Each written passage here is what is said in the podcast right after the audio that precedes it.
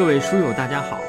又到了我们阅读《春秋左传》的时间，让我们一起阅读，一同努力，一块儿成长，成长。西宫二十五年的第七件事呢，是一件大事儿，叫晋文秦王。我们先看一下他的前情。前情呢，我是找了一段国语，我们读完这段国语呢，就知道，呃，为什么。这个晋文要秦王了啊！国语晋语四这一段呢叫文公纳襄王，东襄王避昭叔之难，居正地四。呃，我们可以看一下这个地图啊，这个襄王呢，实际上我们前面读过叫周王出居，实际上就是出奔了。他从这个成周跑出来了，跑到郑国，叫做泗。的这么个地方，也就是在虎牢关稍南一点儿啊，在这个地方，当时这个呃郑文公还领着两个大夫去看他啊，去慰问他。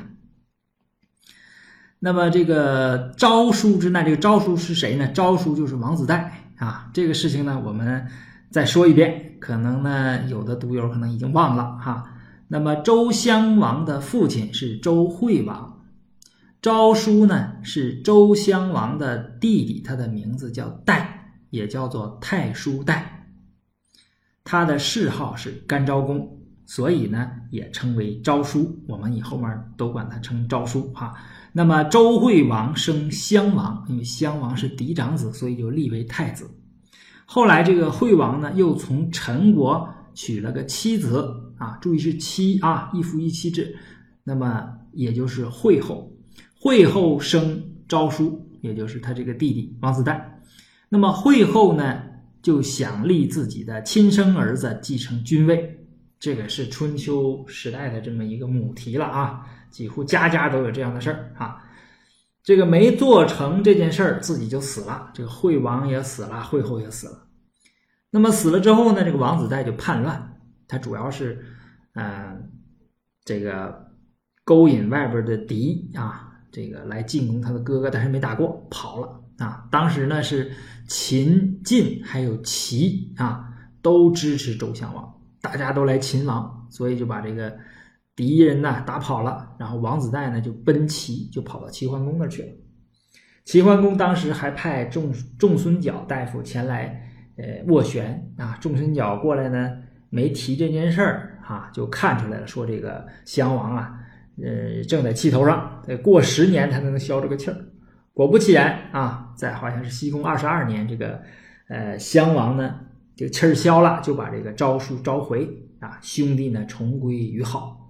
可是啊，这个昭叔啊，这个不争气啊，回来之后呢，他就什么呢？他就跟襄王的王后，这个王后啊是一个敌人啊，是敌人的这个女子啊，姓这个韦啊。左耳刀加个鬼啊，和这个王后通奸，说这个王子带他真怎么说就不是个东西，对吧？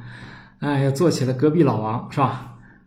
那么这个襄王发现之后呢，就当然就把这个妻子就废掉啊，就废掉了韦氏。当然，你废掉韦氏这个这事儿就麻烦，因为当时婚姻呢不是说我们今天理解这个婚姻，婚姻是指一个呃政治的联盟。那么你废掉这个韦氏，就是你这个。呃，因为感情问题，你跟他离婚，那么实际上就是你和敌人呢，这正联盟就是你把他撕破了。那这样的话呢，敌人呢就伐周，当然他也有内鬼，有两个大夫，一个叫颓叔，一个叫陶子，对吧？这两个人呢就带领着敌人呢就进攻这个周王室。那么襄王呢就跑出来了，哈，呃，开始在侃侃，后来又到这个四啊，那么这个。他这个弟弟啊，昭叔呢，就和这个韦氏就在哪儿呢？在温啊，所以应该是他俩隔着一个什么呢？隔着一个黄河啊。这个泗和温呐，隔黄河相望哈。这个呃，这个周襄王啊，这就呃怎么说？赔了夫人就折兵啊，这就怎么说呢？这个这个非常尴尬啊，也非常痛苦，我想啊。那么使来告难，亦告于秦，因为这个是晋语嘛，是以晋国的这个，呃为视角写的。来告难的呢，就是告晋国。实际上呢，周襄王呢告难于秦，告难于晋啊，就是反正周王一有事儿呢，就找这个秦和晋啊，同时又告难于鲁。但是鲁鲁国呢，第一国力没那么强啊，比较弱。另外一个鲁国离周王室太远了，你顾不上啊，所以这个告难的时候呢，就臧文仲说了几句同情的话啊，就是表示了一下声援，然后就拉倒了啊。那么子范啊，也就是呃魏文公的这个舅舅啊，就要觐见了，就告诉就是劝这个魏文公说，这是我们哎这个天助我也啊。那么我们一定要去秦王。好，我们看子范怎么怎么觐见的。子范曰：“民亲而谓之义也，君何纳王以交之义？亲呢，就是亲君；义呢，就是道义。民众亲近君王，但是并不知晓道，所以呢，您应该啊拥立周襄王，以此来教导民众知其道义。”若不纳，秦将纳之，则失周矣。何以求诸侯？如果你不做这件事儿，那么秦国就要做这件事儿，那么我们将失去周王室的支持。失去了周王室的支持，你就不可能求诸侯。求诸侯的意思啊，我们在宋襄公的时候就读过，是什么呢？作为诸侯的盟主，所以你一定要。呃，称霸就是你想作为老大，你一定要尊什么呢？要尊王啊！就这个，虽然老爷子不管事儿了，但是你呢，必须也得尊重他啊，这尊王啊，然后你才能成为霸主，就周围这些兄弟才会服你。不不能修身而又不能宗人，人将焉依啊？这应该是问号哈。修身呢是典型的儒家思想。修乎于己，求乎内诚，它是内在的一种修养、德行啊啊，自律啊等等等等哈。宗啊就是主，我们现在也说宗主对吧？也就是可靠的意思。如果做形容词就是可靠。宗人，用今天的话讲呢，就是对人要靠谱。那不修身就没有修养，对人呢没有诚信你就不靠谱。你要是这样的话。谁会跟你在一起啊？没人会跟你在一起。《论语·学而篇》第一啊，里面就有好多讲人与人之间关系的这种金句。你比方说这一句哈，它是第十三章，就游子曰：“信近于义，言可复也？恭近于礼，愿啊，远近的愿，在这种读愿啊，愿耻如也。”因不失其亲，亦可宗也。他这个表面的意思呢，就是我就不太详细解释了。我就问三个问题，你们根据我这个问题去思考这件事情啊。第一个问题，我们总是能够听到别人对我们许诺，问题是什么样的许诺会被践行？也就是说，他忽不忽悠你，你怎么来判断这件事情？啊？那么游子就说了：“说信近于义，这个言可复也。如果他这个不尽于义，那他可能就是忽悠你啊。这个事儿你们自己想啊，你们自己想。第二个问题就是说，恭敬于礼，愿耻辱也。我们也会被别人恭敬的对待，问题是什么样的恭敬不会带来侮辱？难道别人对我们恭敬？”啊，还会带来侮辱吗？那当然了，对吧？我们现在党建学的时候学的一个就是一个词啊，叫做低级红，高级黑啊。虽然是恭敬恭顺，但是呢，它却给你带来侮辱啊，就是这个道理。大家想想哈，恭敬于礼，那才能远耻辱啊。恭如果不敬于礼呢，那可能就会给你带来耻辱啊。这个问题大家想。因不失其亲，亦可宗也。这个地方我要解释，因为，呃，上面那一句叫修身宗人，对吧？那这个宗这个地方我要解释，这我就不提问题了。说因是依靠凭借，那么我们考察一个人，要看他依靠什么样的人，这决定他是否可亲，他是否靠谱。这也是一个问题。所以说，《论语》啊，有一些金句，你要反复的啊，深层次的想，它里边有很多有用的东西。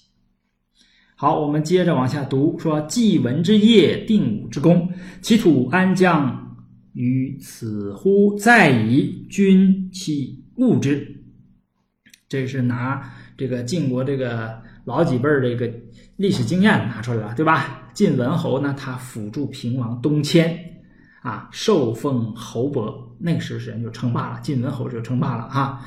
那么晋武公呢，他是并进，他不是屈沃呃并进嘛，对吧？那么呃建立了就是晋文公他们这一支儿的晋国啊，这些都是凭借着周王室而取得的，对吧？东迁。那显然是帮周王室吧，呃，武功并进，那也是周王室成立他啊，不承认他啊，建一军啊，呃，承认他。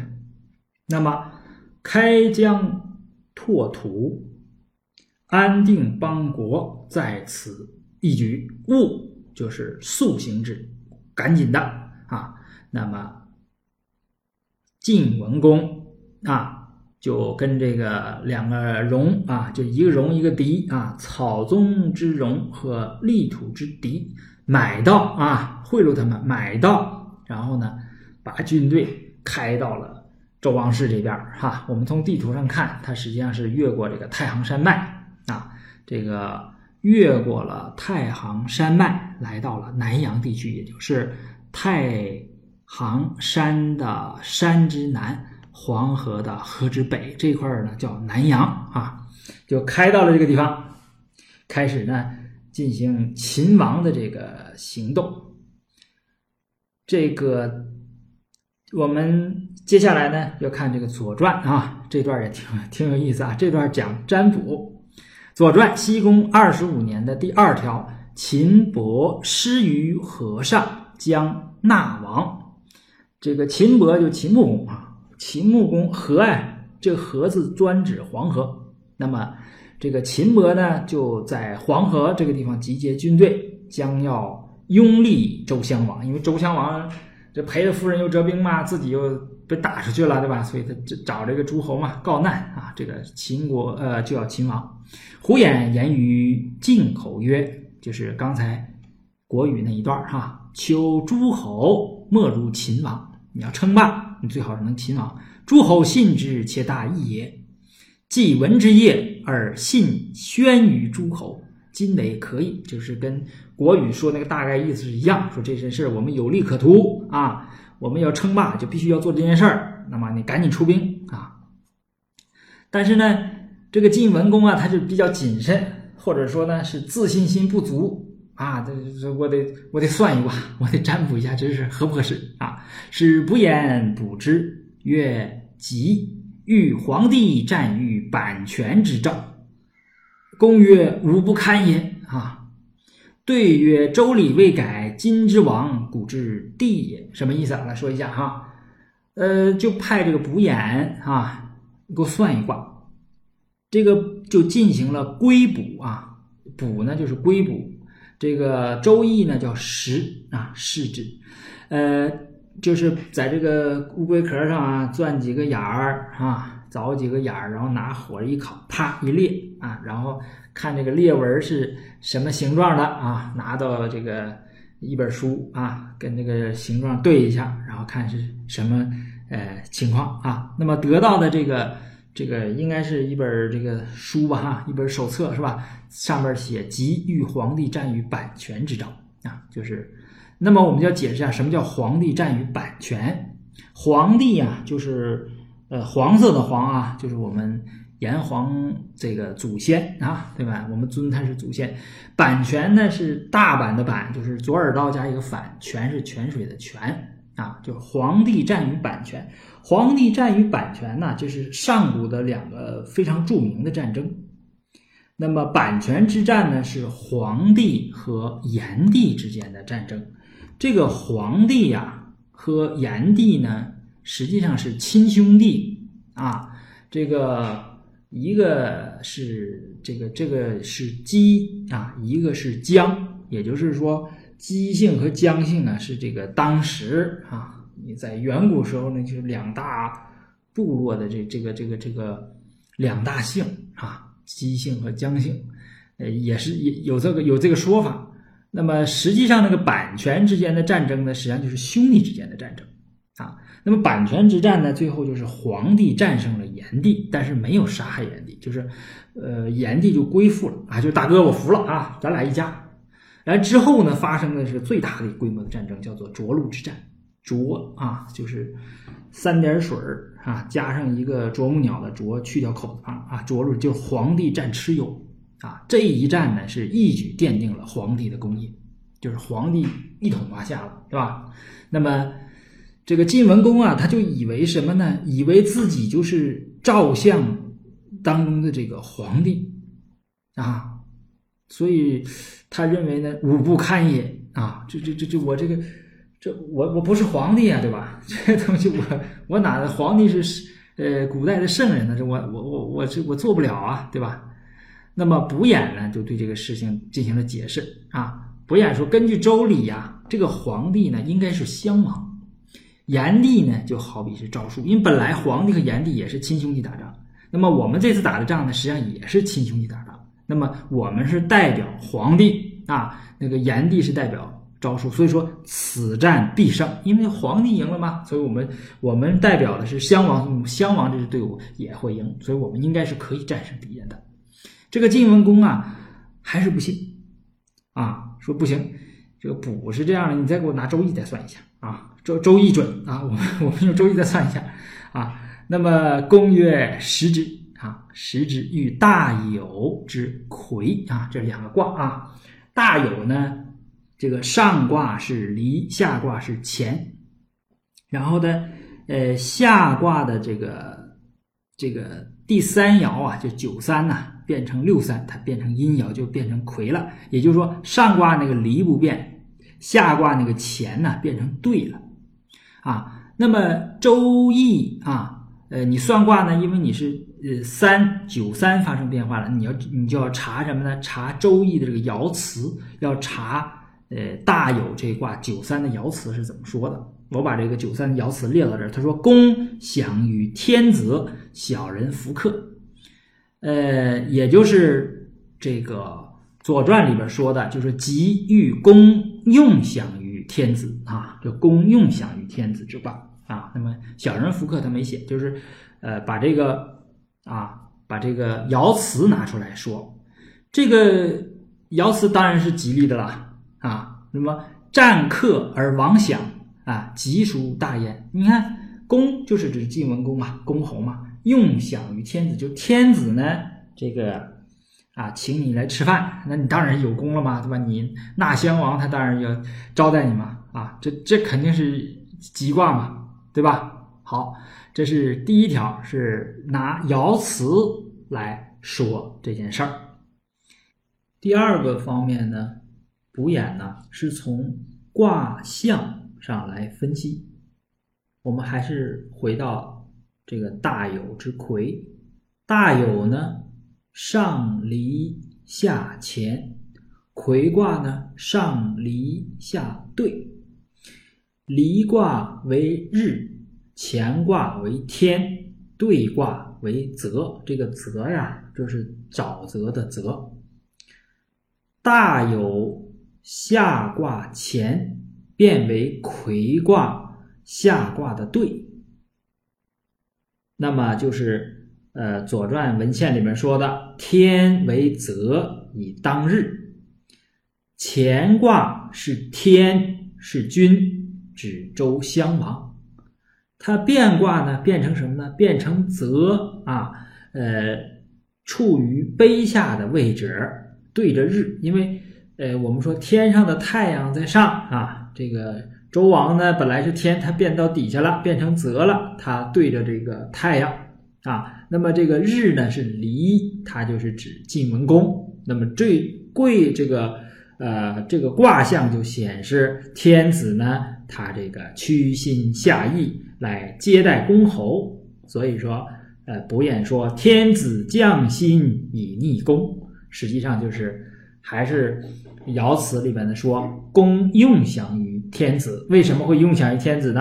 战克而王享，对吧？你把这个敌人啊，敌是那个呃犬右旁那个敌啊，敌人打走了啊，那么周王你给他呃让他这个回到国都啊归位了，那么他就会用享礼来招待你啊。所以说从卦象上来解释也是呃吉利的。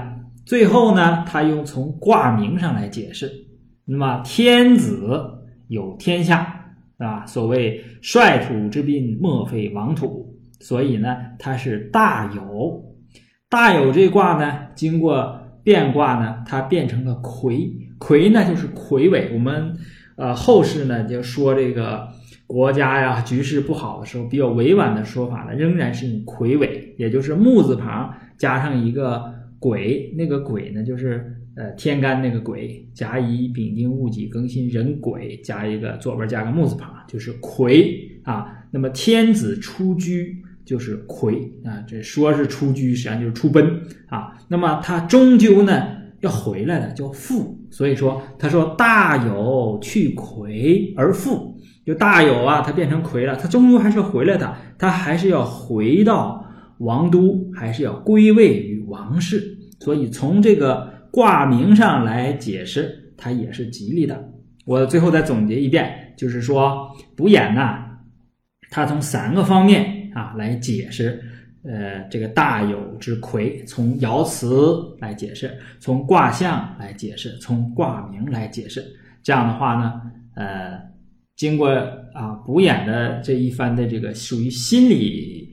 这个咨询的这个工作吧，就呃打消了晋文公的这个顾虑，所以晋文公呢就大刀阔斧的进行秦王了。那么秦王呢，呃，《左传》用的文字不多啊，就是干净利索的哈，用了大概十四天，两周时间就把这事搞定了。我们读一下：晋侯辞秦师而下，就是刚才不说秦伯呢是在黄河的这个上游集结啊，那么。呃，晋侯呢，实际上就辞别了秦师而下，就是顺着这个河水啊，呃，往往下走啊，到下游。三月甲辰，赐于杨凡啊，呃，右师为温，左师逆王，他两支军队嘛，一个去收拾那个呃诏书啊，一个呢去接，呃，到泗这个地方去接周襄王。四夏四月丁巳啊，甲辰这个在六十，那个甲子呢，它排四十一，丁巳呢是排五十四，那么五十四减四十一再加一，正好是十四天，两周啊。呃，到夏四月丁巳，王入于王城，哎，周襄王回来了啊，复位了，啊，取太叔于温，这个。太叔啊，也就是王子带，也就是昭叔，在温这个地方啊，和这个周王的前夫人啊，在温这个地方被抓住了，杀之于席城啊。这个席城在温呢，还要往西沿着这个不是往东，沿着黄河呢往东啊，就是往右边，地图的右边就是西城，在那个地方把他杀掉了，这件事情就结束了，落下了帷幕。秦王很成功啊，呃，或者说呢叫纳王。啊，就是重新拥立周襄王啊，复位，或者说叫复辟。呃，戊午啊，这个丁巳完了的那一天就是戊，就第二天，晋侯朝王，王祥礼命之右啊。这个王祥礼命之右啊，这个在前面出现过一次，好像是献公啊，献公和这个秦穆公，呃，他俩也是秦王。就是就王子带上一次作乱的时候，那应该是啊，是多少年前了？二十年前了。我我我我我忘了具体年份了。总而言之，那个时候也是祥礼啊，呃，命右啊。这个右啊，就是宝宝盖旁底下有个放一个有没有的有啊，它是表示财物，就是厚礼，呃，玉帛呀这些东西。那个礼呀，是左边是一个。有就是喝酒那个酒去掉三点水啊，右边呢是这个李字的这个繁体字，上面是个曲字曲啊，歌曲的曲，底下是个豆啊。那个李呢是指甜酒，那个最著名那个写书法的知道，李九成功李全名啊，李全就是那个泉水啊，它是甜的啊。这李呢，就是指甜酒啊。那么这个呃李呃祥李就是非常呃丰盛的这种宴饮之礼，也就是请他吃饭啊，这全是好吃的，我们可以这么理解啊，非常丰盛。呃，同时在这个宴会上呢，还会给送给这个晋文公啊以丰厚的这个礼物，叫玉帛啊这些宝贝啊。那么晋文公呢，在这个宴会上，他要讨赏，对不对？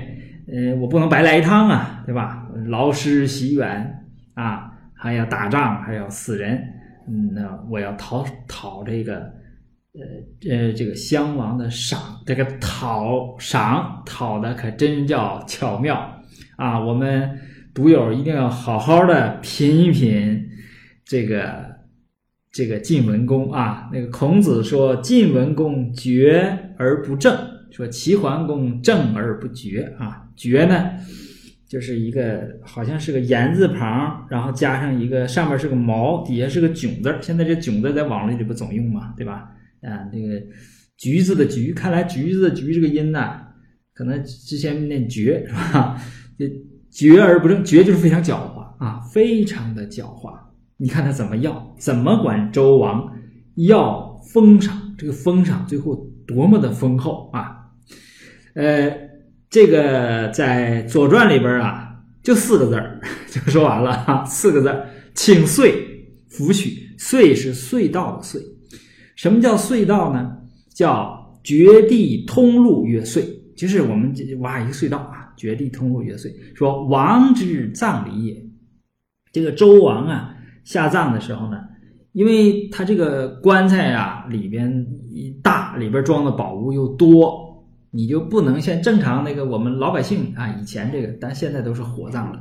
以前是棺材往这个这个墓墓墓这个墓坑里边放的时候呢，都是拿这个绳子啊，这个这个放放下去啊，两边蹬着这个绳子，一点点的往下放啊，放下去。叫悬就而下，包括诸侯也是，都是呃一点点的把这个棺材放下去。但是周王不是，包括后来所有称王的，到战国时候那些王，包括这个汉呃秦汉时候的王皇帝，嗯，都是有有墓道，就是他挖那个墓室很深，然后他斜着挖一个隧道，把这个呃很重的这个棺材呢，从这个墓道缓缓的这个放下去。那么周王呢是用这种隧道，也就是有墓道，把这个棺材放下去。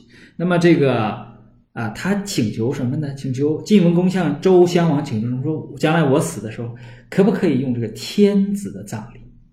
那当然不允许了啊！周襄王不允许，弗许，曰王长也。这是王啊，呃所有的这种礼仪啊，王长也。那么未有。待德而有二王亦叔父所恶也，就是拒绝说你这个应该是王啊，是天子用的礼，你诸侯不应该这样，对吧？你要是用这个东西呢，那你实际上我天下不就是两个王吗？有两个王不也是叔父您这个所所有的周天子管同姓的诸侯都叫叔父，管异姓的诸侯都叫舅父，也也是叔父你所厌恶的。啊，也是你所不允许的，就把这个事儿呢，就给拒绝了啊，拒绝了。但是拒绝了，可是拒绝了。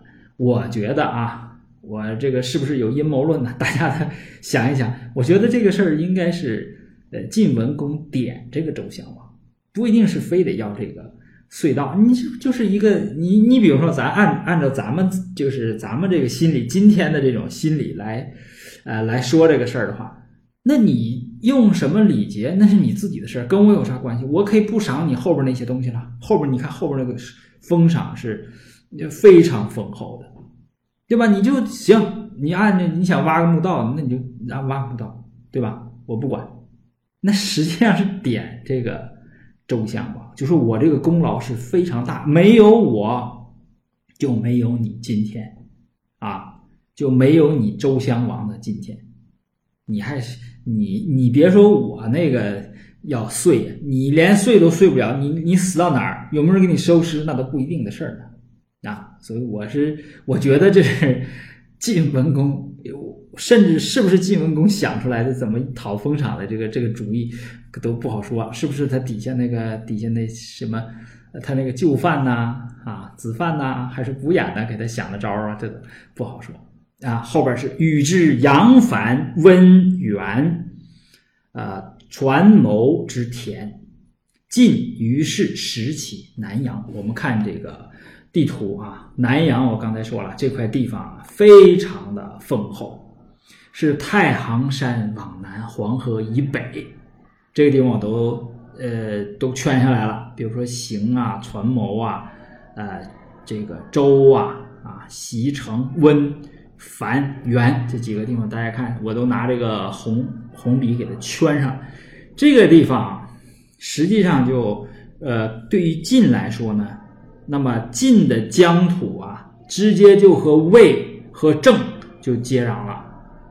接上了，那么晋在啊向东向东的这个中原，呃这个进击的时候呢，就一马平川了，没人能挡。原来还有一个王氏在挡着他，这个王氏把这个全都给他了啊。南阳之田就是河北的这个田，这个土地都给了晋文公啊。那么晋再往。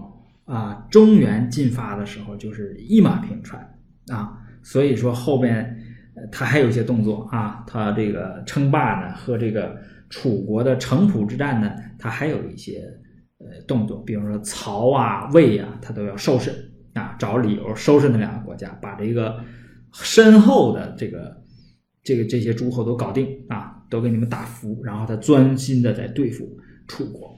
啊，对付强大的这个南方的这种楚国，所以说这个讨的这个巧啊，然后要的这些地方的在战略上和称霸的这个这个地位上，这都是有讲究的啊。实际上并不是说这个襄王一激动把这个东西给他，不是的，这里边一定是有。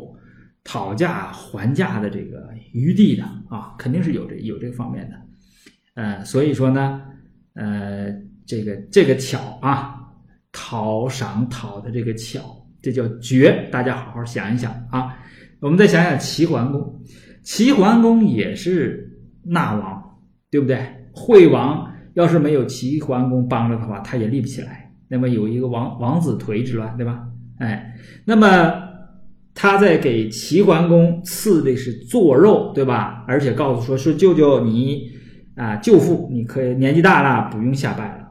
那么齐桓公听管仲的，还是拜啊，尊王啊。齐桓公是比较直的啊，呃呃，比较耿直啊，憨啊。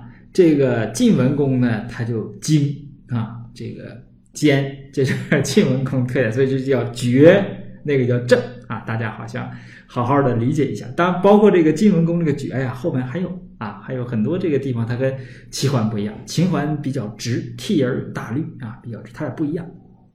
好了，我们看啊这个取得了这些地方，这些地方呢，呃，这些老百姓啊，这还是不愿意的啊，不愿意呢。那么晋文公也采取了一些措施，我们这个后边读一下啊，杨帆不服。啊，杨帆是最离晋最近的，从太行山下来就是杨帆。杨帆人不愿意归属于晋，那么晋文公呢，他就想以武力来解决。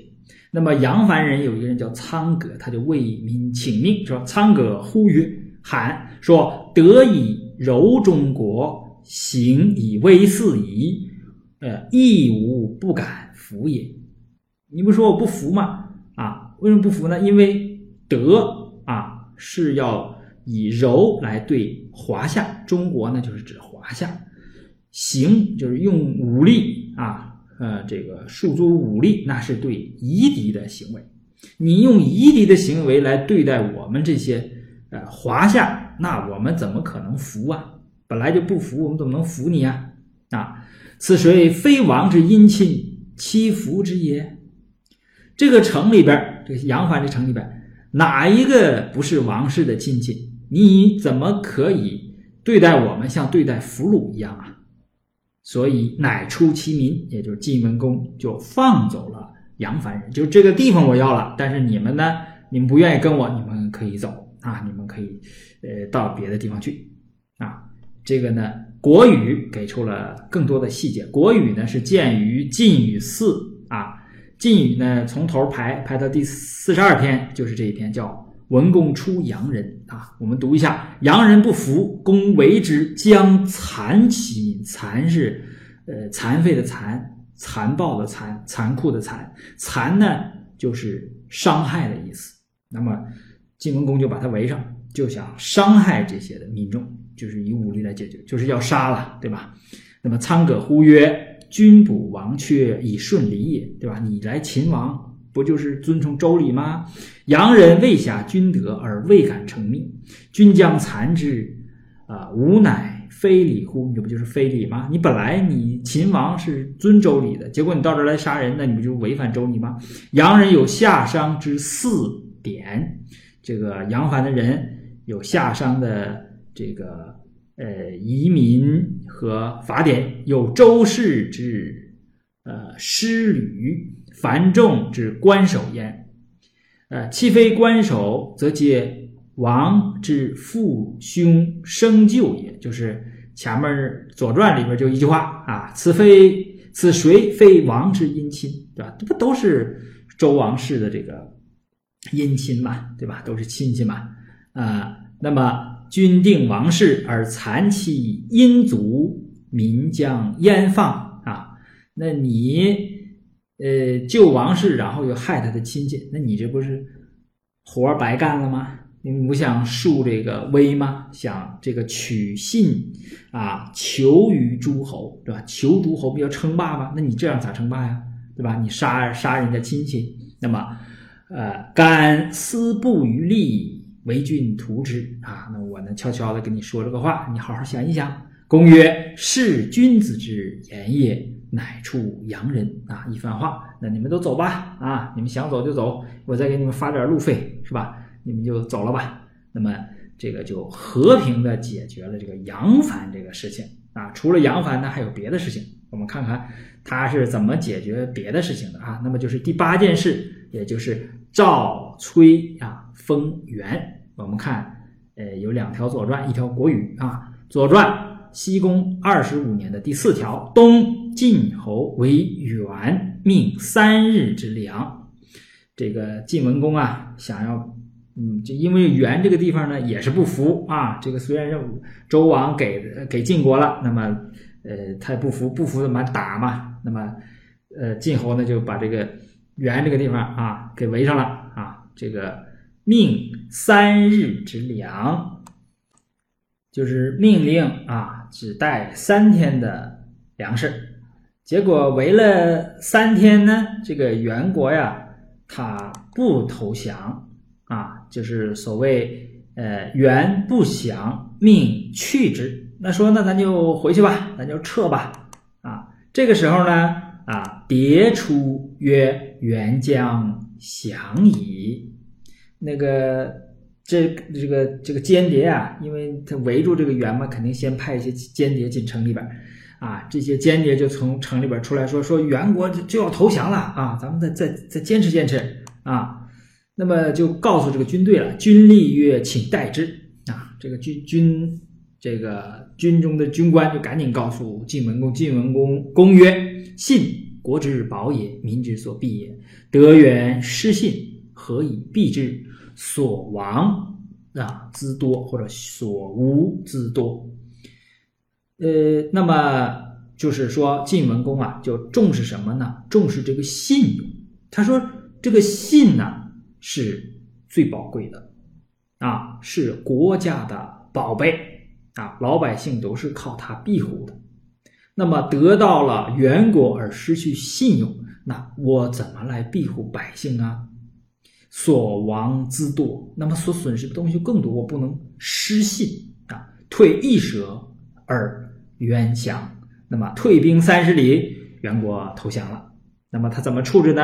那么迁元伯呃冠于邑啊，这个呃伯冠呢，他应该是呃呃周啊守元的这个大夫，把他迁到了这个义这个地方啊，令赵睢为元大夫，胡秦为温大夫。这个元和温这样都变成晋国的这个两个地方了啊，把这个赵崔呢封到了这个元这个地方。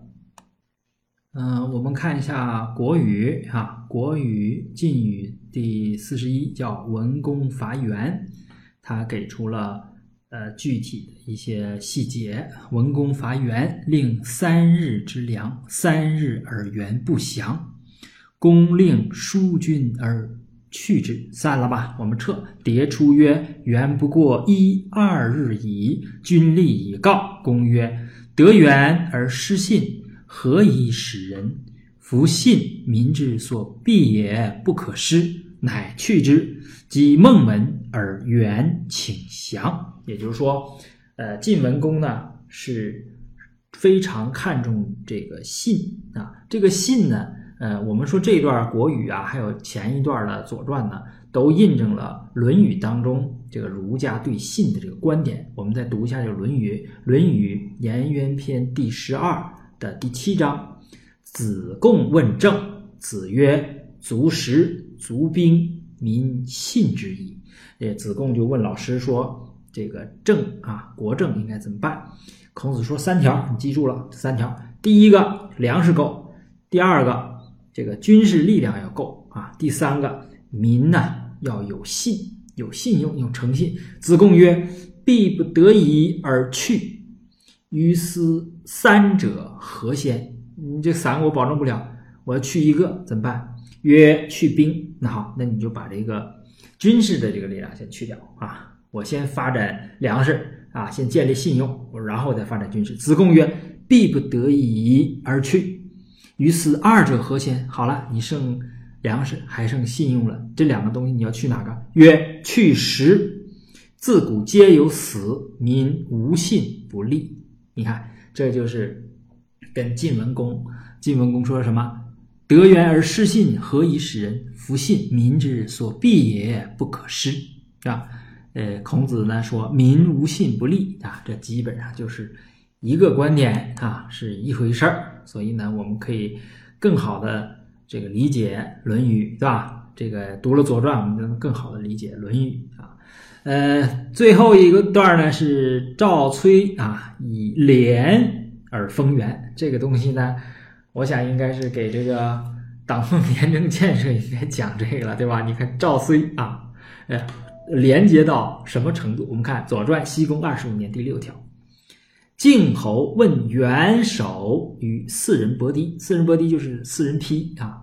这个晋这个时候呢，晋侯应该和这个。